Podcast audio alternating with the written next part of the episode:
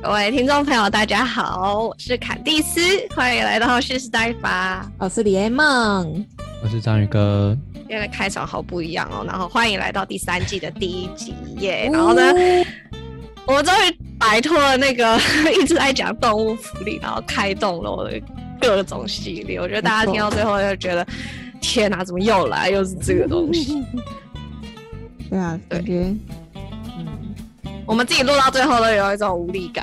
我们第三季要干嘛？我们第三季呢？我们这一季我们会开始跟很多不认识的人聊天。哦，不认识的人，你是说，诶，谁不认识啊？谁住在海里的大大风海绵宝宝 大家都认识，好不好？不需要去采访。对，我们会开始接触一些台湾在地的小农，然后就是辛苦的在为大家种植每天的粮食。对的，这些农民还有呃在产业里面工作的人，那对，所以我觉得很期待，因为我们就可以开始听到。不同的人的故事，就不会一直只有听到我们三个人在那边讲一样的话。对啊，都在那边讲老师怎么样，然后整天在那边上了什么课，然后怎样。对，所以我们这一季我们就开始呃一系列的各种与小农的对话，这样。那因为机会难得嘛，所以我们一个对象就是知道怎么讲，一个小农一。对一个对象，我们就会录两集，然后我们会休息一个礼拜，因为还是要给我们一点剪片的时间。然后呢，哎，上二休一，对对对。对，所以我们就会以三个礼拜为一个单位这样子，然后我们应该就会邀请呃五组左右的人来采访这样子，所以大家可以好好的期待一下，听到不同的人在产业里面工作的心路历程。而且这次我们找的范围还蛮广的。对，我们其实这次没有局限在续场，我们 好了，卖个关子，告诉你，对，就是你们想得到的应该都有，想不到的也有。对，也有大企业啦。哦，有吗？有有有有有。对，那我们这次也不会做任何预告，就是当周我们就会直接开箱给大家知道这样子，所以大家可以好好的期待。好，我们我们不会开场，就是开。一整集，我们这一集其实还是要来做一些事情。那啊，我们自己要。然后 看着我素颜上上来，大家应该觉得这个人到底发生什么事情？看不出来。张宇哥，我们今天到底要干嘛？我们今天不是要闲聊吗？对，我们要闲聊，闲聊，来聊一下是不是有很多内容之类的？我们有闲聊过吗？我们是不是没有在这个节目上面闲聊？如果大家不认识我们的话呢，欢迎追踪我们的 IG，还有追踪我们的 Podcast，你就会看到我们各种奇怪的照片在上。然后我们 YouTube 也有频道。对了，所以想要看到我们的真实容貌的话，可以上去。但是如果你们想要认真听我们讲的内容的话，建议不要看，会比较好，比较容易因为 我们会动来动去的，我们一直在在那边挤眉弄眼。我们来讲笑话好了。阿言，讲什么笑话？我们一人讲一个笑话，看哪一个比较好笑。你突然叫我想，我也想不到。想不到吗？我想到，我跟你说。好，我讲一个。我，那你来讲。好。这是英文版的。OK，fine。OK。我真的想不到任何笑话。呃，I only know twenty five alphabets。OK。你知道为什么吗？什么？Because I don't know why。靠！烂死！你为什么在笑？下面那一位，请问为什么在笑？你说我吗？ 对啊，好笑吗？是就是很烂呐，就是烂出一个无奈的笑，你知道吗？那我要讲一个，我要讲一个，我要讲一个。讲完这个就来讲正事。好好好，讲讲。一只壁虎断了尾巴，然后他说：“不用担心我，这会自己长出来。有时候活着就是必须舍弃一些东西。”然后一只螃蟹断了手，他说：“呵呵，我没钱了。”嗯，他还有另外一只啊。对啊，他不是有两个吗？断了一只，他不是有两块钱吗？你们别挑毛病好不好？现在在讲笑话，你们他妈的 OK OK，好笑，怎么这么好好笑？啦，开始正式。好，那我们来讲讲。但是我们其实还是那闲聊啦，所以也没有很正式对啊，是没错啊。你就知道上班之后，或是到了我们这个年纪，人生有多无聊，就是需要讲这种螃蟹没钱跟 I don't know why 的笑话。I don't know why 我觉得我们在学校也没有多有营养，就是了。我们在学校，对啊，是是没有多有营养，可能就是把学校的这些坏习惯继续带进来，带到职场里面，然后就被踏伐。不会我们有什么坏习惯吗？嗯，没有啊，我们就是那你我们的为什么会被？我们的坏习惯就是每个礼拜三都在录 podcast。那那你为什么会被踏这伐不？我哦，现在要进入正式了，是不是？这样不来来来是不是一直都在吗？没有，我觉得听众朋友应该在过去几集依稀知道我在干嘛吧。哪知道？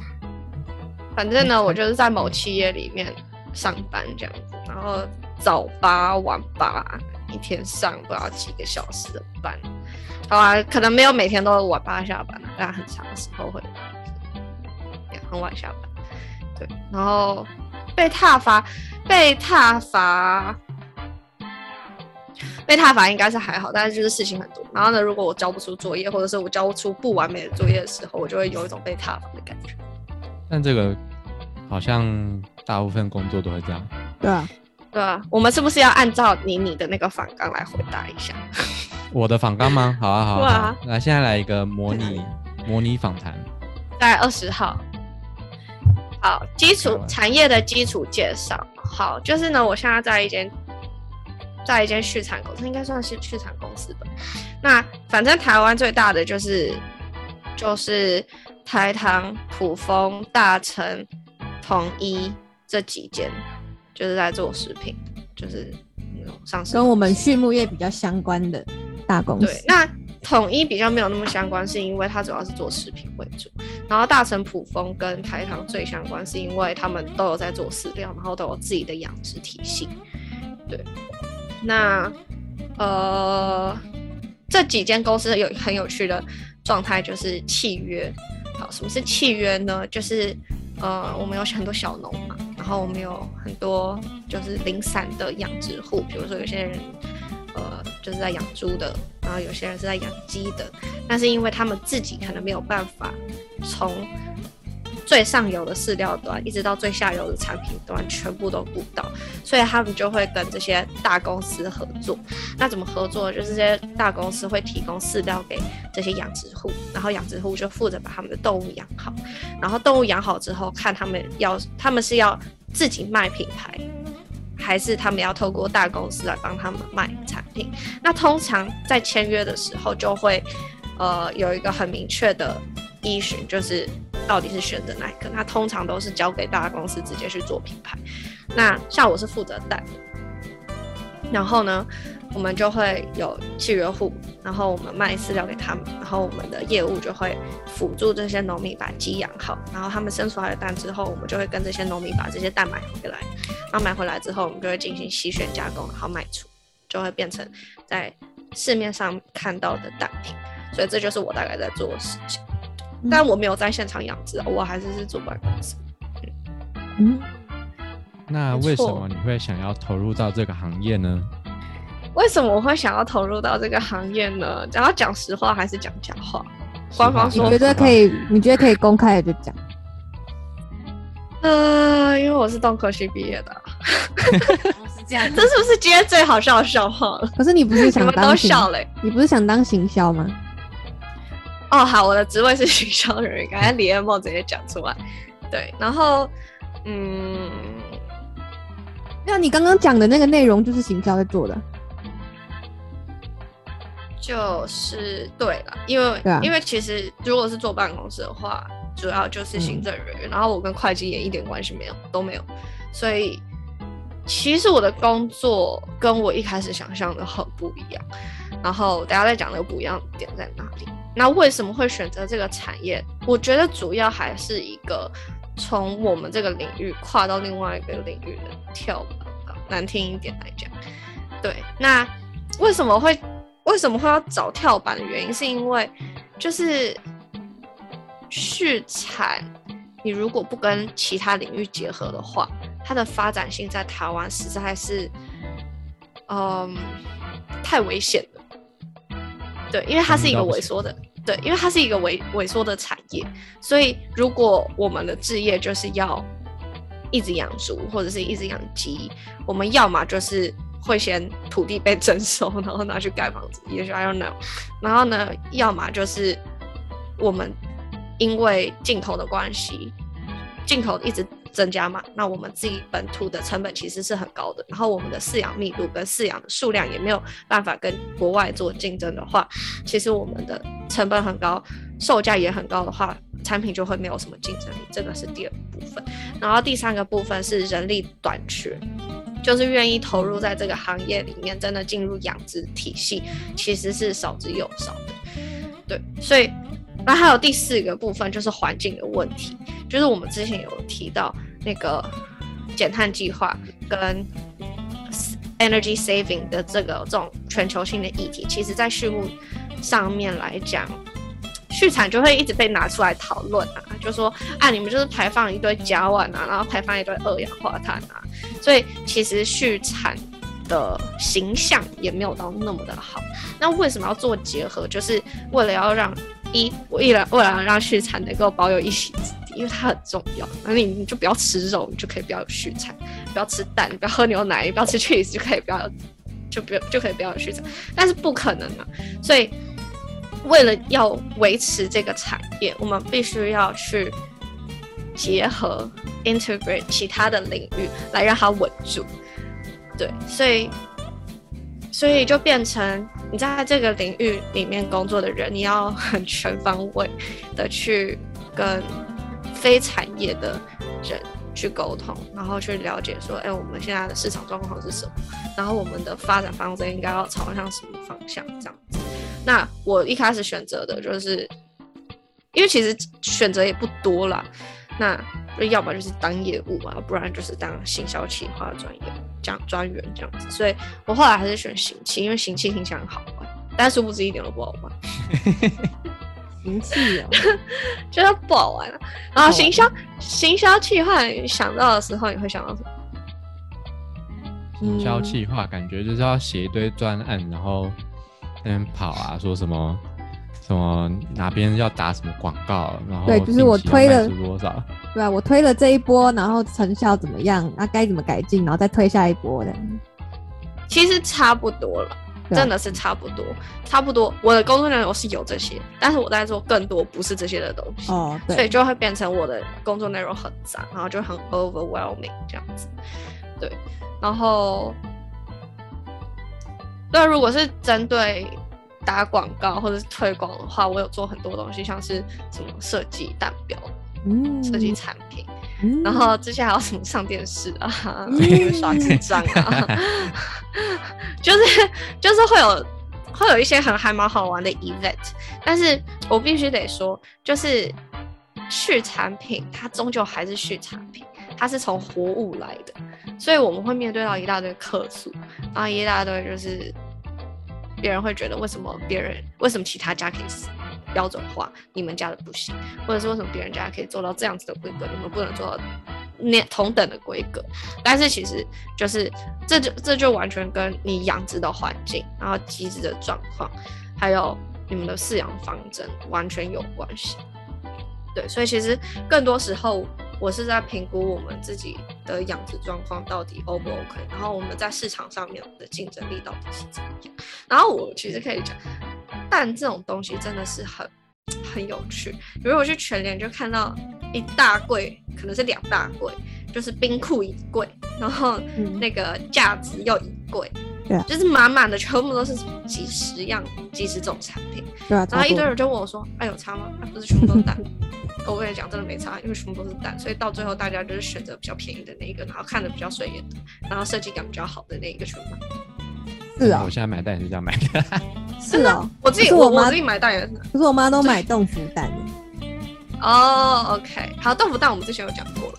对，就是有些人少数族群会有特殊的呃偏好或是支持支持，还有诉求。通常是支持的，对，通常是支持，就是你觉得你支持哪一个理念。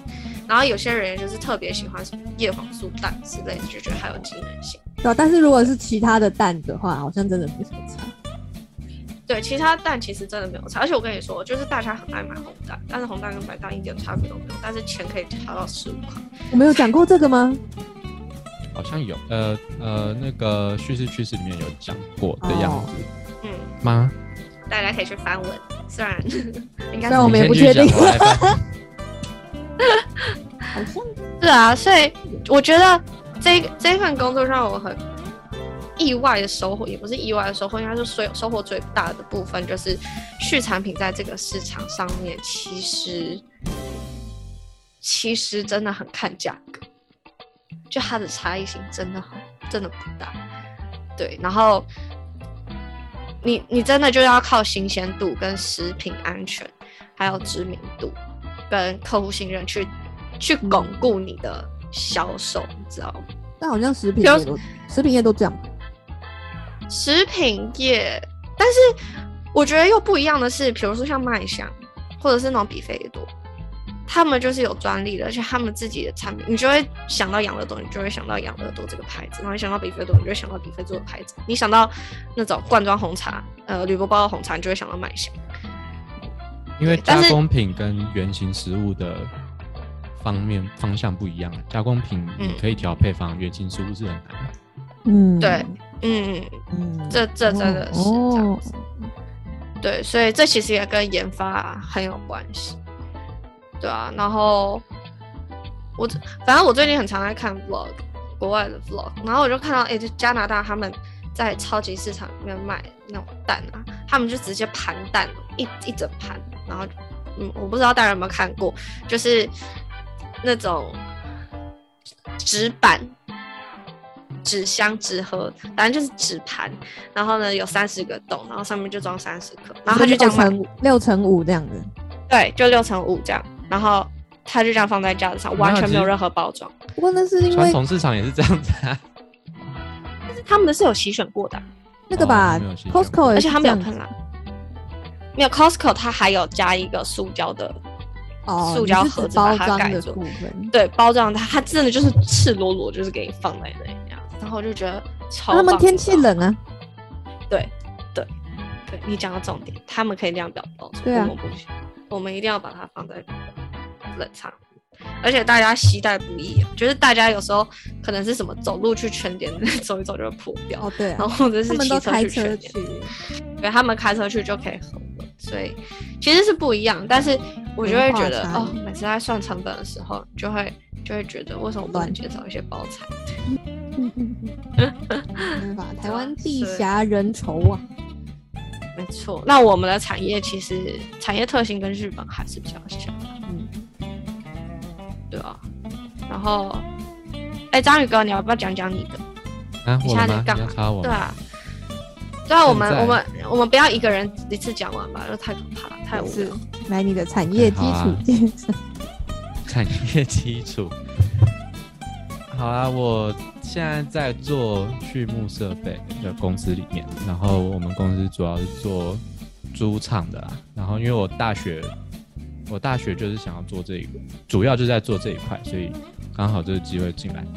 产业基础介绍就是，我记得我们在谈非洲猪瘟的时候有聊过一件事，就是大家知道一九九一年的时候，台湾爆发口蹄疫嘛，没错，然后自从一九九一年爆发口蹄疫之前，台湾其实是一个养猪的大国。对，台湾养猪是可以到外销日本、外销大陆这种等级的，都是上等货。但是自从口蹄疫之后，这个养猪量一个骤降，那啊，那个养猪的数量骤降之后，其实各个养猪户都是算是有点在糊口啦。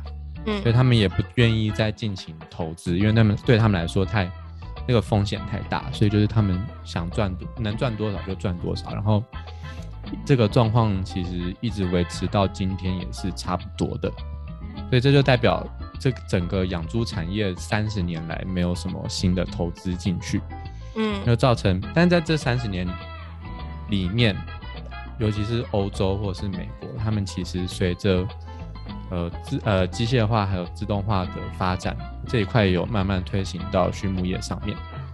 那像是就出现很多基本上可以差不多算是完全自动化主场出现，但这在台湾就完全想完全没办法出现。对，对，因为台湾 就台湾第一个问题就是它的猪场规模比较小啦，那小规模就是家家庭式的嘛，那他们就会习惯说凡事都自己来，所以对可以，他们认为可以省成本，就像是喂饲料啊，都是自己过去喂，然后可能每天就巡一下猪喂饲料，然后洗一下那个地板，然后再配个饲料，这个时间就差不多过去了。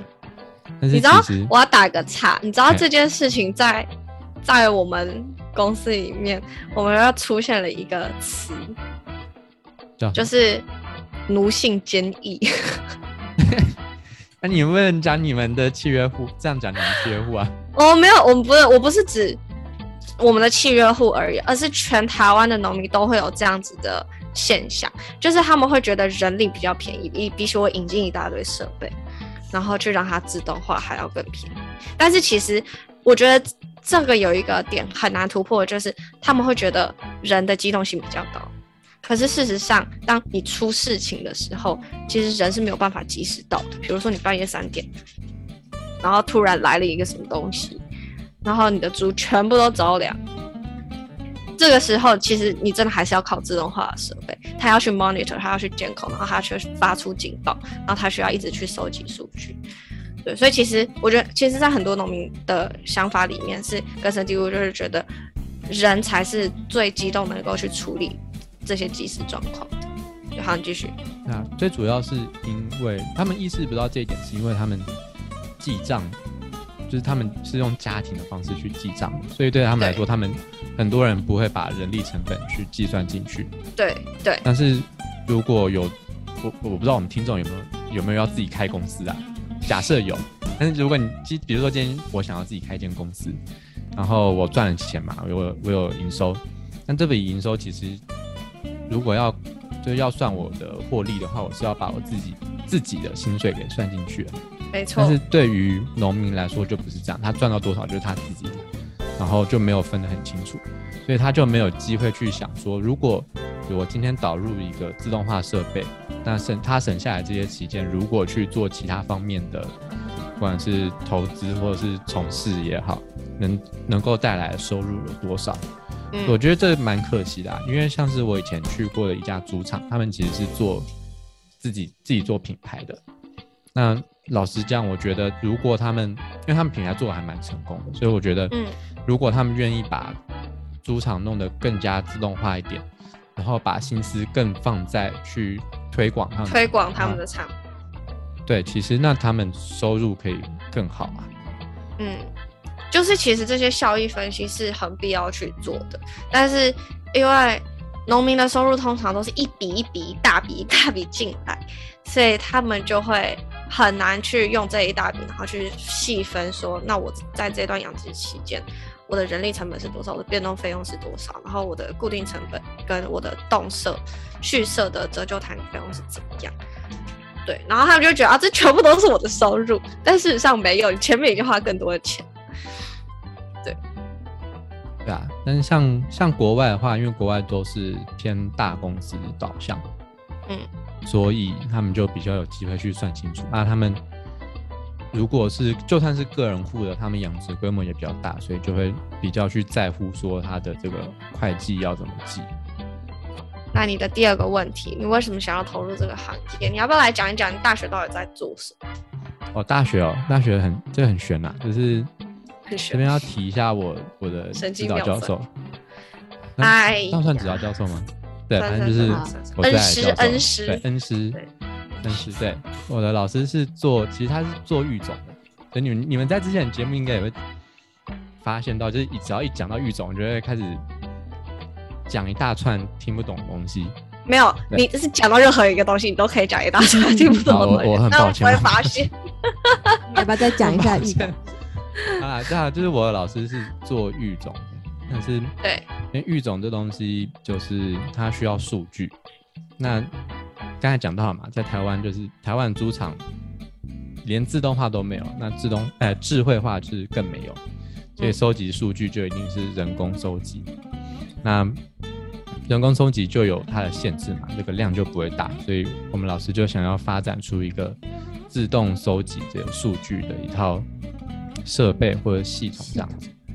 对，那我我就是在帮老师做这一部分的东西。但其实我刚开始刚开始加实验室的时候，我没有想到要做这个。我那时候想说，哎，玉总好帅啊，那我要去做玉总。然后后来玉总老师也很帅。对。之前之前我还没加的时候，就有一直有人说我长相很像老师。哎呦，讲吗？老师讲，我忘记是谁讲啊？对不起，我很对不起啊。对啊，反正就是因缘际会加进去这样，然后加进去之后才真的发现说，就是因为像是资讯产业，就是资讯产业的习惯就是说，客户要给他们公司一个明确的需求。让他们两方讨论下来之后，才会这个资讯公司才可以把这些需需求整理清楚，然后做出一个产品给他们嘛。嗯，对。但是对于对于畜牧业来说，畜牧业对于畜牧业对资讯业是完基本上可以说是完全不了解的。对。但他们在提需求的时候就会提的，而且呃，再加上另外一个原因就是他们其实不知道自己的需求。所以，他台湾养猪是一件很随意的事情，因为就算刚我刚才讲，就是养大了，然后拿去屠宰，然后拿去卖，对，完全不需要有任何更多的考虑。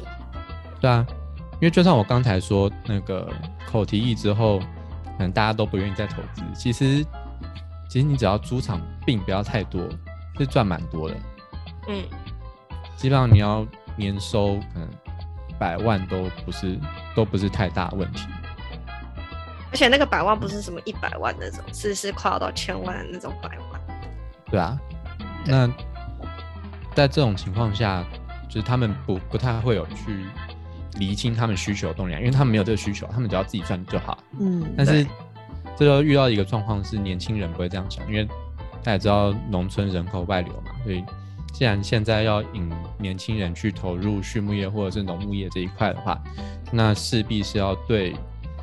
是要是要做一部分的自动化的，那重点就是老一辈的人没有需求，所以他们不知道怎么提。那年轻人可能对这一块不熟，所以他们也不知道怎么提。对，就是年轻人对畜牧业经验还不够，所以他们也不知道他们确切的需求是什么。对，那对于那个呃比较偏资讯公司来说，那他们就会那就无从揣测。对啊，啊自己揣测，像我们。像我现在在做这边，就是我不能讲我们案子在是哪一间公司啊，但是就他有列列给我们一堆需求，但是嗯，其实仔细看那些需求就是很很笼统，他可能会讲说他哪一个厂想要养几只，但是不会讲说要养几只这个流程是什么样子，他不会跟我们讲。但是其实这整个工程规划设计跟你养的方法是要相辅相成的。到说到底，资讯是为了要帮助你在饲养管理上面更流畅。对，虽然说它是一个监控，然后它是一个数据收集，可是其实现在会有一种状况，就是数据收集了，然后自动化的设备装了，然后大家不知道怎么使用收集来的数据，然后到最后我们还要再花很大的力气去学习我们要怎么样去整理这些数据。可是如果一开始这些自动化设备就是根据我们的需求，然后还有我们的养殖习惯去设计的话，那就不会有这个问题。对啊，所以现在很多状况。其实，在台湾做畜畜牧设备的公司也有三四家吧，对吧？但他们现在所能做的就只有一直引入国外的设备，然后安装上去，就这样子。那其实大家都不会用，对啊，大家到大家到最后就是还是回归自己的老路。而且国外的设备有一个问题，就是他们不一定符合台湾的厂。对，这真的完全不符合。对啊，他们可能会看到哦，国外用了这个这个厂用的这个设备很好，然后增加效益，他们就会把。对啊，因为在做畜牧设备的公司大多还是欧洲还有美国，那他们的气候就跟他们不一样，他们没有那么热，没有那么潮湿，然后冬天又比较冷，所以他们会用到的设备就不一样。那虽然现在是有，就是其实这些也是我工作之后才看到，就是其实也是有蛮多嗯东南亚公司开始自己研发属于亚洲区可以用的一些设备，但是在台湾就没有，因为这在台湾就不受重视。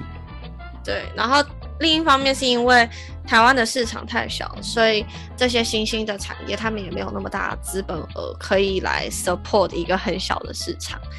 对，所以到最后台湾就是你要么产位产业，突然在讲产业萎缩，要么就是你要自己想办法。我在想说，最近不是最近不是那个轮船都塞住了吗？对啊，然后所以进口的东西都都价格上升。对啊，那如果它一直上升的话，说不定台湾的畜牧业会起来。不会啊，没有不会，我们就会因为进口饲料也会涨。哦，对哈，对我们就是我们就是因为轮船大塞，所以我们啊的饲料现在疯狂涨价，然后原物料可是上涨。哦，那这样什么都涨哎、没有，我跟你说，现在会面临一个很很变态的问题，就是通路在涨价，但是通路的不准他们的供应商涨价。通路不准他们的供应商就是底端在涨价，麦当劳会涨，但是他们的供应商不准涨。对？没错，哦，懂，对，懂哈？你涨给他看啊，没有啊，现在就会有个问题啊，你涨了，他们就跑了。他们跑跑去哪？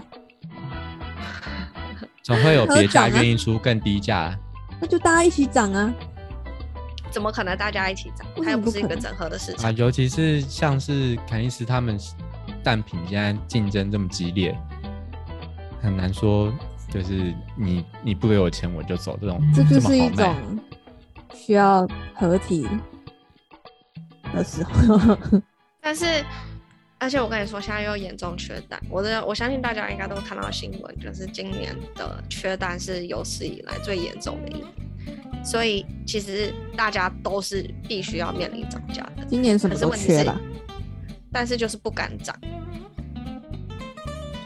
对，因为第一个是产品没有差异性，我们的蛋没有比较比较没有比较好，应该说就算有比较好，我们的成本也很高。这就是一个只要有一个涨，就会有一就他就输了。对，但是如果大家一起涨的话，就会大家都赢。但是呢，我跟你说，这就是赛局理论，我真想要讲这个，是不是赛局理论？我们我我我那时候在看这个案子的时候，完全是赛局啊！这是赛局啊，对啊，你写一个 paper 好了。我跟你说，你把这我个就是应该来研究一下。你把这个写成一一小篇文章，然后送去那个你你要申请的研究所，哦定上，他这边啊让你双主修经济系。好像不错哎。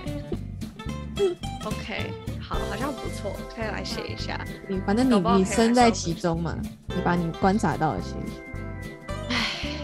对，这真的是一个、嗯一个赛局，就是你到底谁先就输了，那你要去赌你的竞争对手什么时候会。因为其实大家都是想要涨，对啊，因为我觉得。畜牧不管是畜牧业的哪一块，好像都是其实大家合作的意愿都非常低落，我不知道为什么，对，超级低的，因为大家都很辛苦，所以大家都会觉得我有功劳？然后其实，呃，你要说养殖端吗？养殖端虽然说技术上面可能差异不是很大，可是你在心力上面，你花的心力真的是比别人多很多，就是每一个农民都非常辛苦。对，所以他们就会觉得为什么要让你占我的便宜？赛局理论。哎、不是他大大家都不知道赛局理论在干嘛？不会啊，养鸡的人怎么会知道赛局理论在干嘛？我说听众众，啦，哦，听众哦，听众现在没有人在管养鸡的，但是这样你说来，好像大家都不知道赛局理论在干嘛。好，简单来讲呢，赛局理论英文叫 game theory，OK，you、guys don't care。但是呢，为什么它叫赛局？就是比如说我们在下一盘棋的时候，我们通常我们都要先滚，我们我们要预知说，当我走这一步，我的对手会出哪一步。这就叫赛局，就是预测对手的动动静跟动向。对，那谁预测的越准，谁就赢了。没有没有赛局理论，赛局理论会考量到的一个就是，如果他选这个，我我会得到多少的好处，嗯，然后再算好说对手的选择跟我的选择，像比如说都是二选一好了，这样我们就有四个四个格子，那四个格子都会算好了一个，呃，我可能对方选对方选一，我也选一，我得到的好处是什么？对方选二，我选一，得到好处是什么？选完这些好处之后呢，我会看我得到最多的好处。但是但是通常我们都会看那个我自己得到最多好处的。可是通常啦，我得到最多好处的，并不是大家都可以共同得到最多好处的那个选项。对对，那呃，而且有时候反而会导致两败俱伤。就是我选这个的时候，我的对手他可能会选一个，他也会选对他好处最最高的那一个，那到最后就是两个什么都没有得到。没错，这是一个很酷的这就是所谓的赛局理论。那哦，还可以有点像赌博吧，但是它又是更 scientific 一点，就是你是可以用算的去算。这好像还攸关到一点心理学的，但真的太深了。对，那心理学又会牵涉到环境，就是你当下的状态，然后你的压力又有多大？比如说你你的你的原物料还有多少，然后你的 就我在假设嘛，你的你手上的原物料你还有多少？你的客户你还有多少？你还有多少筹码是在手中的？这些东西其实也都是跟你的决定会有相关，就很有趣。对，好好好，我们今天的录音时间有点太长了，那我们就会切上下两集。那刚刚就是我们的上半集，那期待下个礼拜我们就继续听我们的闲聊之下。之下，哎，下集对，对，好，大家拜拜，拜拜，祝大家新年快乐，拜拜，新年快乐，新年快乐。